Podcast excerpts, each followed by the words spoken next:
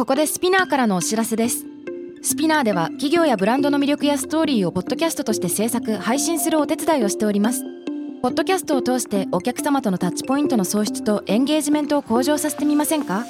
お問い合わせは概要欄の URL かスピナー .com のスピナー branded podcast からお願いします。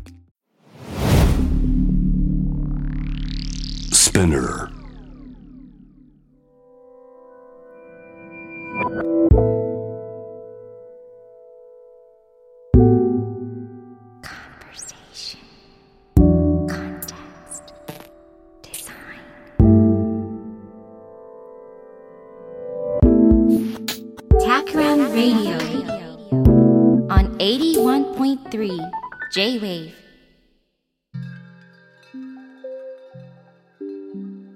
渡邉康太郎がナビゲートしている J-Wave Takram Radio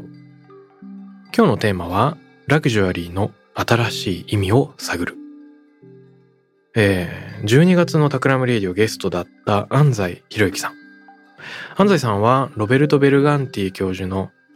意味のイノベーションに関する本。こういったものを監訳されていてそれ以降意味のイノベーションのアンバサダー的存在になってます。もともとは僕はあの意味のイノベーションに関するベルガンティ教授の TED Talk を独自に日本語訳したらツイッター上で彼が、えー話しかけてくれてでちょっと仲良くなりましてですね。タクラムのタクラムキャストのゲストに来てもらうっていうことが去年あったのかな一昨年だったかな。でそれ以来彼が日本に帰国する時にはたまにお話しさせてもらうってことがあったんだけれども去年ついにゲストに来てもらいそのゲストトークの一番最後、リスナーへの問いというところで、今後、ラグジュアリーはどういうふうに変わっていくと思いますか？そういう問いを投げかけてくれました。で、よくよく考えれば、安西さんが拠点を構えているミラノは、いろんなラグジュアリーメゾンがある場所ですよね。プラダとか、グッチなんかはイタリアのブランドだし、手工業、まあ、手で作る比較製品とか服っていうのもすごく有名な土地柄。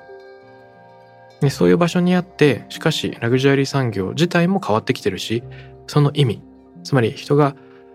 生活の中に見出すなんか、まあ、贅沢みたいなものの存在っていうのはどんどん意味を変えてるのかもしれない。でそれを探っていこうということを安西さんが最近やってるんですね。でこれをご自身のノートに書くとか他のメディアに原稿を送るとかっていうのもやってるしあとは彼自身が Facebook 上で何人かの友人を募ってですね、独自の勉強会を開いている。で、これクローズドな会なんだけれども、いろんな人が参加してます。例えば、経済誌とかファッション誌のエディターの人もいれば、小売のブランド経営者、うん経済学者の人とか。で、まあ、リスナーの皆さんもきっとご存知の企業の方々が参加してるわけなんですね。10人強くらいなのかな。僕も呼んでもらって、えーまあ、それぞれの目線からラグジュアリーという考え方とか産業のこれからっていうのを毎回当番制でプレゼンして語り合う。そんな場なんですね。で今コロナ禍だからこれズームでやってんだけど、安西さんもミラノにいるし、ちょうどいい。で安西さんはコンテクストデザインにおける弱い文脈っていうのがまさに今後のラグジュアリーに関わってくるんじゃないかっていうふうに言ってくれていて、うん、あの、確かにその通りだというふうに僕も思ってるんですね。自分なりにここ数年で読んだ本とかをまとめて、えーラグジュアリーに関する意見というのをちょっとまとめてみた。考えてみた。まあ、例えばどういう話だったのかというと、僕最初に、まあ、ラグジュアリーという連想でいくつか思い浮かぶ展示会とか本の紹介をしました。2015年だったかな？ロンドンのビクトリアアルバートミュージアムで What is Luxury っていうタイトルの展覧会が行われてたんです。これ無料の展示で、2部屋だけのすごく小さい展示ですごく面白かったです。部屋が2つに分かれてて。1個目が従来型のラグジュアリーじゃないけど、その、たくさんの時間、そして物が投資されてできている手作りのクラフト、そういったものがたくさん置かれてました。この第一の部屋には、例えば豪華な服だとか宝飾品なんかが置いてあったんだね。で、2つ目の部屋がスペキュラティブデザインっぽいやつで、現在まだ存在しない価値の可能性を探るっていう風になってた。僕が特に好きだったのは、テンダードカレンシーっていうタイトルの作品なんだけど、シェイン・メクレンバーガーさんという人の作品で、合成ダイヤモンドがテーマになってるやつだったんですね。でダイヤモンドが飾ってあってその裏に証明書があるっていうそういう作品なんだけどこれすごく面白くて、まあ、普通天然のダイヤモンドと合成だったら天然の方が圧倒的に評価額が高い。だからダイヤモンドにはまあどこからやってきたのかっていう証明書がつくわけなんだけどこのシェイン・メクレンバーガーさんの作品っていうのはあえて合成ダイヤモンドを使っている。しかし、まあ、ダイヤモンドって炭素と高熱と圧力と時間さえあれば、まあ、作れるものなので、あとは炭素をどっから持ってくるかっていう話。で、彼はですね、いろんな面白いあの羊の炭素を使って合成ダイヤモンドを作るっていうシリーズをやってて、えー、アメリカでよく売ってるとおぼしき、あの、拳銃の弾丸ですか？弾丸のパックを置いてですね、弾丸の中を分解して中から火薬を取り出す、その火薬からできたダイヤモンドっていうのを、例えば展示してます。で、証明書っていうのは全然その第三機関に依頼した鑑定書とかじゃなくて、彼自身がその証明書を前とした症状みたいななんかかっこいいのを作って、そこに、あの、これはガンパウダーの思い出により作られたダイヤモンドです。かっこ、ニュートラライズドって、つまり、もう爆発しないようになってますみたいなね。だから、あの、弾丸を分解してそこから得られた火薬を使って作られたダイヤモンドだから、もしかしたらその、平和を祈るような象徴的な意味が込められるかもしれない。というのを私が証明します、みたいな。その個人的な証明書をつけたりするわけだね。だからある種、え、ー、と、世の中に認められる価値じゃないんだけれども、自分自身が見出した価値っていうのがここにある。見立てみたいな価値観を込めた作品になってるのかもしれません。で、ラグジュアリーとは何なのか、その産業どこに行って今後どこに向かうのかっていうのを考える、すごくきっかけになるような野心的な展示だったなと心に残っていて。V&A ミュージアム自体がロンドンのものすごく、まあなんて言うんでしょうかね、富裕層が住んでいるとか、まあそういう地域にあるんだよね。あの、大使館があったりとか。かそういう場所でそのラグジュアリーの展覧会をやってその意味を問うっていうこと自体が、まあ、やや自重的な、えー、皮肉に効いた行為なのかもしれません。であとは、ラグジュアリーで想像、連想した本が2冊ほどあって、えー、哲学者の国分光一郎さんの暇と退屈の倫理学っていうのがその一つです。で彼はこの本の中で、浪費と消費っていうのを比べてるんですね。これがすごい面白かった。浪費っていうのは、曰く必要を超えて物を受け取ることというふうに言ってます。例えば余計なものとか普段必要なもの以上受け取ってる以上のものを受け取る状態腹8分目がいいと知りつつもうっかり12分目食べちゃうみたいな状況ですね。でも人間が豊かに生きるためには常に何か過剰なものが必要になってくる。だから例えば未開社会の中でわーっとお祭りをする宝刀もブルジョワ社会の中でなんかこう周知肉林みたいな贅沢も全部この浪費なんじゃないかってことを言うわけです。で、物の受け取りには限度があるので、しかし、こういった浪費っていうのはどこかで止まるっていうね。腹15分目は食べられないっていう、まあ、そういうことですね。で、一方で、消費とは何か。消費っていうのは、物に付与された観念とか意味っていうのを吸収することだっていうふうに彼は言います。で消費っていうのは、実は人は物を受け取ってないんだと。物に付随するイメージとか記号、情報とか観念っていうのを受け取ってるんだと。で、これは流行に移り変わるものだよね。なんで個人的な満足ではなく、自分の外側に基準がある。で基準が変わると、次の消費を探さなきゃいけない。A のブランドが流行りじゃなくなったと思ったら B のブランドに移っていく。消費は止まらない。この辺は、あの、ボードリアールの消費社会の神話の構造みたいな話。消費とは観念的な行為である。みたいな、まあ、そういった文献が参考になってるのかなと思います。だか、浪費と消費。で、この対比があるんだけれども、彼の説によると、こういう消費の悪循環っていうのは贅沢によって打ち切られるんじゃないかっていうことを言ってます。なんか逆説的なんだけど、これがすごい面白い。えっとね、贅沢できるようになることでこそ消費社会を止められるんじゃないかとか言うんでね。で、真の豊かな浪費の作法を人が知るためには、まあ、2つのことが必要だみたいなことを言ってます。一つは人間的に楽しむための訓練ですね。つまり、なんか勉強したりリテラシーを高める訓練を積めば、いろんなことを楽しめるようになってくる。例えば、あの、働く時に遊ぶように働くなんて言葉があるけど、遊ぶように働けるようになるには一度技に習熟する必要があるから訓練が必要そういうことですねパーティーの席でもし退屈するならばそこで提供されてる料理葉巻友人たちの会話これらをなんか存分に味わうための事前の知識とか訓練みたいなのが必要になるんじゃないか。このパーティーの話は退屈に関して書いてるハイデガーのエピソードから出てきてるまあ、詳細をちょっと読んでみてくださいと。それが1個目だとしたら2個目っていうのは動物的に楽しむっていうのがあるんじゃないかって言ってて彼はそれを取りさらわれとか言うんだけどさっきのね訓練みたいなのを経ると仕事すなわち遊びに没頭できるよね。この没頭するっていうのを彼は取りさらわれと言っていてこの時間を忘れて何かに一つのことに打ち込んでいる熱中しているっていうのがすごく大事なんじゃないか。で一見ねハイデガーとかはあの動物のように、まあ、なってしまうっていうのは高尚な人間としては良くないんじゃないかっていうような話もあるんだけど国分さんはいやいや取り去られるっていうのはとてもポジティブなことなんだと。いうことを言うわけです。でそういった2つの人間的な訓練と動物的な取りさらわれこの2つで人は浪費を学ぶ贅沢する作法を学ぶ。ってことを言うんですね。これすごく面白いと思います。ウィリアム・モリスってアーツクラフト運動を提唱した人がいますけれども彼の言葉をもじって国分さんは人はパンのみに生きるのではない。人生はバラで飾られなければならない。私たちはパンだけでなくバラも求めよう。そういうことを書いています。で自分なりの贅沢のあり方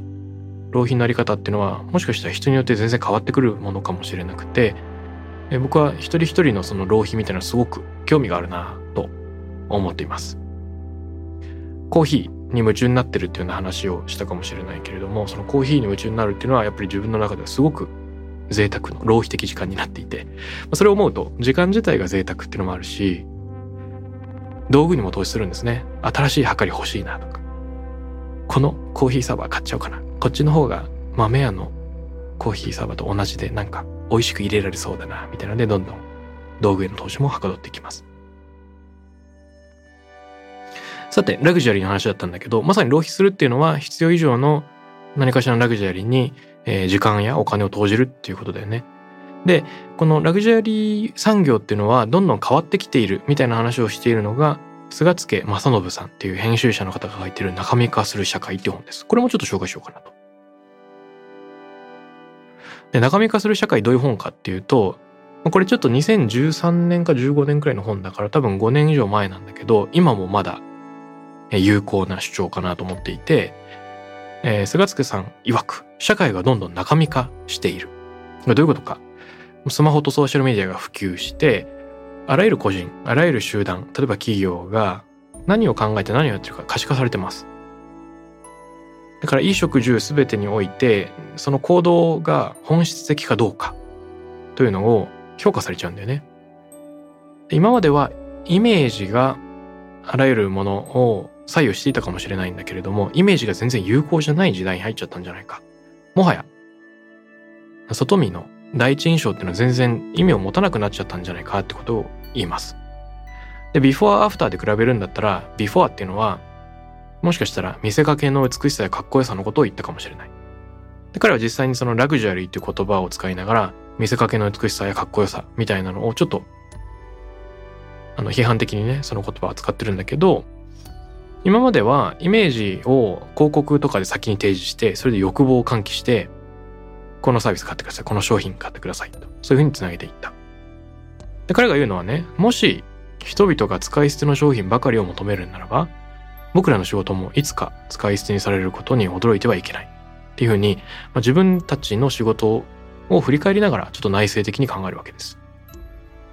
これがビフォーだとしたらアフターっていうのはどんな世界なのか。今我々が過ごしているのはより本質的な中身をちゃんと評価される。それこが見られる時代であると。だから例えば買い物する時も人々が求めてるのは品質の良いもの。仕立てが良くて長持ちするもの。意味のあるもの。中山レディオにも井上ブラザーズの、えー、井上さん来てくれたりしてますけれどもそれを着るっていうのは単に心地よいっていうところを、まあ、超えた南米の最貧国のボリビアとかペルーとかで暮らす人たちの生活に役立ってるかもしれないっていうそういう意味をまとうわけだよね。だから何かを買うっていうことは自分の仕事と直結してるかもしれなくてお金を稼ぐ術そしてお金をその使う先っていうのの両方にどちらも意味が宿るですね本質的な中身が伴うそれこそが品質の高いなんか生活みたいなのを作るんじゃないかっていうのはそういう話をしてます。じゃあ翻ってその自分なりの浪費とは何ぞとかね自分なりの中身化とは何ぞっていうのを考えていく。今回そのラグジュアリーと意味の勉強会だったので僕自身の考えるラグジュアリーとは何なのかそこに移っていかなきゃいけなかったわけです。じゃあコンテクストデザイン的な意味で僕自身が考えるラグジュアリーとは何なのか。これは、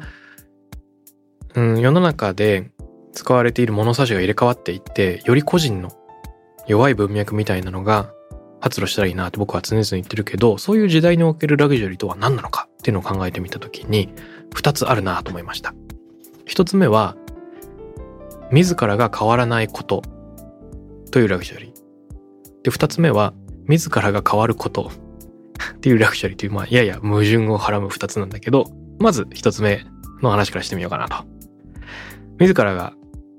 変わらないことっていうのは具体的にどういうことかっていうとですねよく、えー、僕が取り上げてるガンジーの言葉でこういうのがあったと思います。あなたの行動がほとんど無意味だとしてもやらねばならない。世界を変えるためにではなく、あなたが世界によって変えられないようにと。つまり、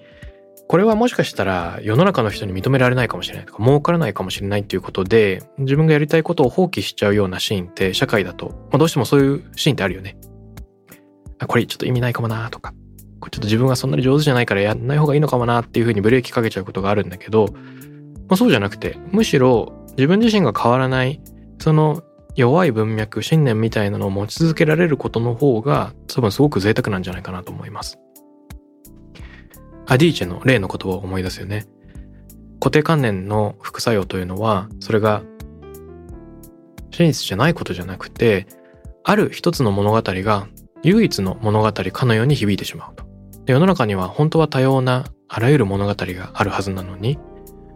それを書き消してしまう、まあ、たった一つの物語があるかのように錯覚しちゃうとそれは世の中の現実とは違うんじゃないか。そういう話があるけどまさに、えー、こういったキーワードを思い出すやつですね。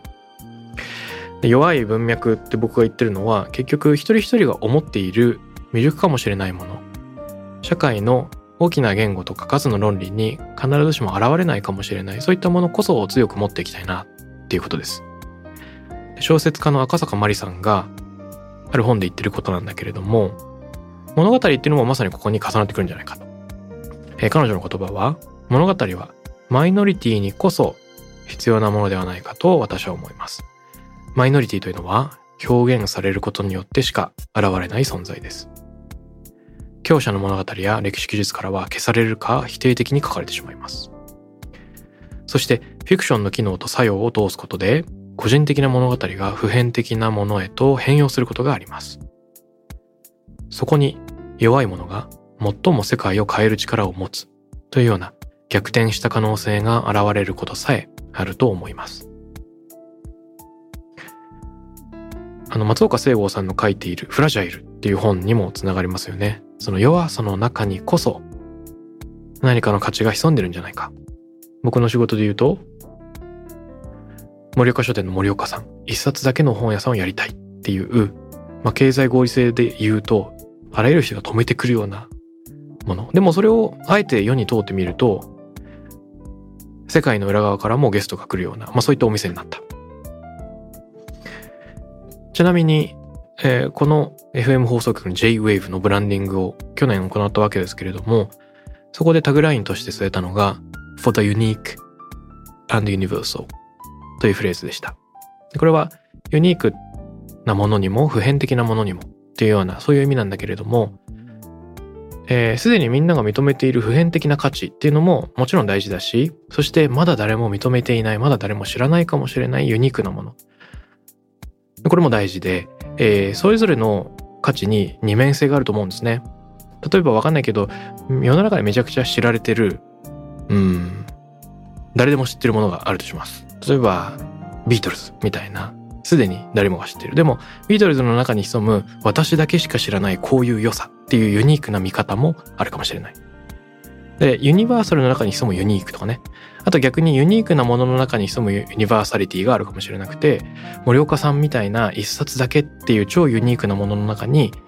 世界の裏側の人の心すら捉えてしまうある普遍性が宿ってる。ユニークさの中のユニバーサリティもあるわけですね。でこの自らが変わらないことでしかその弱い文脈っていうのは発露しないというふうに思うんです。社会に変えられてしまわないようにしたい。これは時々僕が話しているはかどるとはかないの対比にもつながることかなというふうに思うんですね。まあ、ちょっとリマインドすると、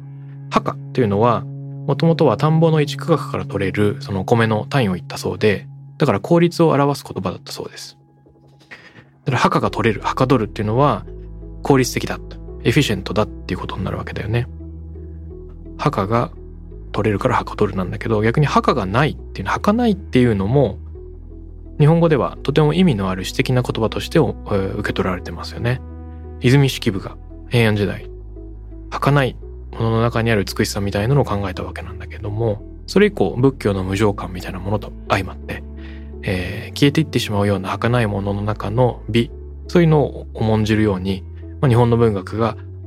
進歩していったわけですよね。英語ではエフェメラルなんていう言葉があるけれどもその儚さの中に美を見出す。でこの墓があってもなくてもどっちでもいい。はかどるのもいいし、儚いのもいいっていうその二面性が日本語のすごく面白いとこだなと思っていて、ビジネスの世界でははかどるっていう言語があるんだけど、はかないっていう言語がね、なかなかないですね。でも人間の生活の中では、はかないを尊ぶって結構あるような気がしていて、それこそ、あの、クラブハウスの放送がアーカイブされないっていうのは、はかない一回だけの出来事だから聞いてみたいっていうふうに人は思うかもしれない。でビジネスもよく、まあ、ビジネススクールに通うとかベストプラクティスを学ぶっていうはかどる価値観が尊ばれるけれどもよくよく考えればこの企業このタイミングこの取り組みっていうのは非常に儚い一回性のものですそれが本当にうまくいく保証っていうのはないでもだからこそ面白いし価値を用いるのかもしれない東博樹さんの言葉で人間は普遍を認識することができるが実存としてはただ一度の人生しか生きることができないっていうのがあるけど、まさにその一回性と普遍性の波打ち際みたいなのを感じます。斎藤浩平さんがゲストに来てくれた時に話題に上ったバックミンスター・フラーのピアノの蓋の例えもまさにこれなのかなと思うんでね。ピアノの蓋の例えっていうのは何かっていうと、もし船が難破して投げ出されちゃう救命ボートがない。その時、ちょうどいい浮力を持つピアノの蓋があったら偶然救命道具になるけど、別にピアノの蓋の形はベストな救命道具のデザインではないですよね。で、僕たちの社会も全く同じで、ただ昨日偶然やってきたピアノの蓋に過ぎないいろんな社会のシステムがある。で今世の中で広がってるものっていうのはピアノの蓋に過ぎないかもしれなくて、自分が胸の中にしまっている弱い文脈こそが、もしかしたらもっといい救命具になり得るかもしれない。まだ気づいてないだけで。そういうふうな、まあ、ヒントをくれるわけです。えー、自らが変わらないことというのが、実は社会に合わせることよりもすごく贅沢なことなんじゃないかな、というのが一つ目でした。二つ目は、自らが変わることとか言って、最初の、まあ、自らが変わらないことと逆のことを言っちゃうんだけれども、ここで変わる変わらないっていうのは、実はちょっと、えー、意味が違ってます。僕がここで言いたい変わることっていうのは何かっていうと、えー、世界の見方が変わること、そういうのを大事にしていきたいなと思うんですね。例えばですよ、だんだん暖かくなってくるかもしれなくて、道を歩いてると、なんかすごくいい香りがするとか言って、で、パッと見ると沈丁花の花が咲いてるっていうのがちょうどこの季節かもしれないんだけど、香りに誘われると自分の家の近所のありふれた道が全然違って見えてくるっていうのは、まさにちょっとしたことで、えー、自らが変わることなんじゃないかなと思うんでね。これ面白いのは、世界は変わってない。んだけど自分の見方が変わるだけで世の中がガラッと違って見えてくるっていうことだとも思うんですよ。あの、ギリシャのアリストテレスが言ってることで、脅威することによって人間は知恵を愛求し始めたのである。こういう言葉があります。驚くことによって人は知恵を愛求する。つまり哲学する。フィロソフィーの語源は知恵を愛するってやつだけど、哲学し始めたのであるっていうふうに言うんだよね。驚くこと。で驚くっていう感じはすごく面白くて、えー、驚くっていう出来事は結局何をしてるかっていうと、自分が今まで思ってきたことと違うっていう、なんか予想を裏切られてるわけだよね。あれ？新しいぞ。なんか自分の考えと違うぞっていう出来事が起こるし、そこから知的好奇心みたいなのが刺激されて、もっと知りたくなるとか、自分の無知を、えー、気づかされる、そういう出来事があるわけです。よく僕が弾いている、あの、江戸時代の三浦梅園のね、枯れ木に花咲より、生木に花咲く驚けっていうのも全く同じなのかなと思っています。世界は変わらない。でも、世の中の捉え方が変わると、全てのものが新しく見えてしまう。あれを思い出しますね。あの、カナダのバンドで、Bare Naked Ladies っていう人たちがいるんだけど、彼らの初期の曲に Everything Old is New Again すべての古いものがまた新しくなったっていうような、そういう曲があるんだよね。あれ何の歌だったんだよ？あ、あれは多分失恋した男性が、えっ、ー、と、かつて付き合っていた女性とよりを戻して、また世界が輝いて見えるっていうのはそんな感じだったんだけど、世界は変わってないけど、見方が変わることで、また世の中が生まれ変わる。まさにそんな感じだよね。あの、古市播磨長院っていう、村田主公の弟子の写真で、えー、宋の人がいますけど、戦国時代に生きた人ですね。古市播磨長院は、ある、まあ、奈良の町屋の屋根にゴロンと転がってた石を見出して、これはとか言ってね、これは見事な山の景色に見えるとか言って、普通の石ころに残り雪っていう名をつけて珍重したっていう話が残ってます。たまたま石の形があの山なりになっていて、ちょっと黒っぽくて上の方が白くなっている。これは山なんじゃないかと。もちろん天井に転がってた他の石と何の変わりもないものにも思えるんだけれども、誰かがそこに価値を見出した。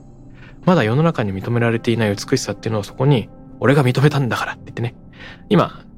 西本願寺の宝物として保存されてるわけなんですけれども、この自分がいいと思ったものに自信を持っていいと言えるっていうのは、えっ、ー、と、もちろん変わらないことっていう最初に説明した価値につながってることなんですね。で、見立てると何がいいかっていうと、その新しい世界の見方っていうのを他の人に共有することができるようになってくる。見立てっていうのは、ある種異世界に向かう乗り物みたいなもので、この乗り物が面白いのは、常に一席空いてるっていうことなんですね。これって残り雪みたいじゃないって言ったら聞いた人は、え？いや、石ころに見えるけど、そう言われれば、みたいな感じになるわけだよね。で、そう言われれば、つってイマジネーションを膨らました瞬間に、古いチャリマ長院の乗り物にこう乗り込んじゃってる。一席空いていた席に飛び乗って、えー、異世界に想像力を飛ばしていくわけですね。そうすると、他の人の妄想につられて、見立てにつられて、世界の見え方が変わってくる。自分自身が変わっていく。だから、この見立ての作法とか想像力を刺激すること、知的好奇心を持つことっていうのが、常に世界を新しくしてくれるんじゃないかなというふうに思うんですね。岡倉天使の茶の本で、茶道は不完全なものを崇拝するっていうのが容疑である。そういうことを言ってるんだよね。で、不完全なものっていうのはやっぱり想像を誘う。想像を誘うっていうのは自分の、えー、世界の認識を変えてくれるきっかけになるかもしれない。まさにそういうことなんじゃないかなと思います。よく、あの、不完全なもの、隠されたものに価値が、えー、宿るっていうのをコンテクストデザインの事例で挙げてるんだけれども、例えば星の王子様の本なんか読んでると、この隠されたものの奥を想像するっていうメタファーが形を変えていろんな場所で出てきます。例えば冒頭に出てくるイラストで、えー、帽子のようなシルエットがあるよね。茶色くて唾が広がっていて真ん中が膨らんでる。でもこれは実は帽子じゃなくて、大きな象を飲み込んだ上ばみなんだと。蛇なんだと。象は蛇のお腹の中にいるから見えないんだけれども、実は中に象がいる。あとは箱の中の羊みたいなエピソードが出てきて、あの、箱を描いて、箱の中に3つだけ穴がある。で、中に何があるかわからないんだけども、まあ、主人公が箱の絵を描いたら星の王子様が、なんだい、箱の中にいる羊がちょっと病気してるみたいだよ。こんな羊は嫌だよ。とか言うんだよね。つまり、大人になったら見えないかもしれない箱の中身というのを子供は自らの想像力でありありと思い描いてしまう。もちろん羊のシルエットはそこにないんだけれども、それを投資するように自分の世界を投影するように星野様はそれを見出してしまう。砂漠が美しいのはどこかに井戸を隠しているからだよっていう有名なセリフもまさにその隠されたものの中に魅力を感じるっていう世界につながってるんじゃないかと思います。これは自分の想像力を働かせるっていうことに加えて、えー、相対している人の中に潜む何かの秘密に魅力を見出してしまうっていうこともあるのかなと思うんだね。まあ、とにもかくにも自らが変わること。自分の世界の捉え方をちょっとアップデートすることで世界が完全に新しく見えてしまうっていうのを重ねられるのは多分人間ならではの面白いですね。自分の更新方法なんじゃないかと思っています。そして自らが変わることっていうのは他の人に共有できるかもしれない。見立て異世界に向かう乗り物みたいのを使うとお隣にいる人を同じ乗り物に乗せて遠くに連れて行ってくれるかもしれない。そんなことですね。自らが変わらないことと自らが変わることこの二つというのが弱い文脈を世界に届けるとか世界の見方を変えてくれるこのすごく貴重な機会を提供してくれるんじゃないかと思ってラグジュアリーの新しい意味まさに重なるテーマなんじゃないかなと考えてますタクラムレディオに関するメッセージや感想はツイッターからハッシュタグタクラム813をつけてつぶやいてください。t-a-k-r-a-m813 です。また、僕、渡辺幸太郎への質問や相談などは、ツイッターのダイレクトメッセージからも受け付けています。番組オフィシャルアカウント、アットマーク、タクラム813をフォローして送ってください。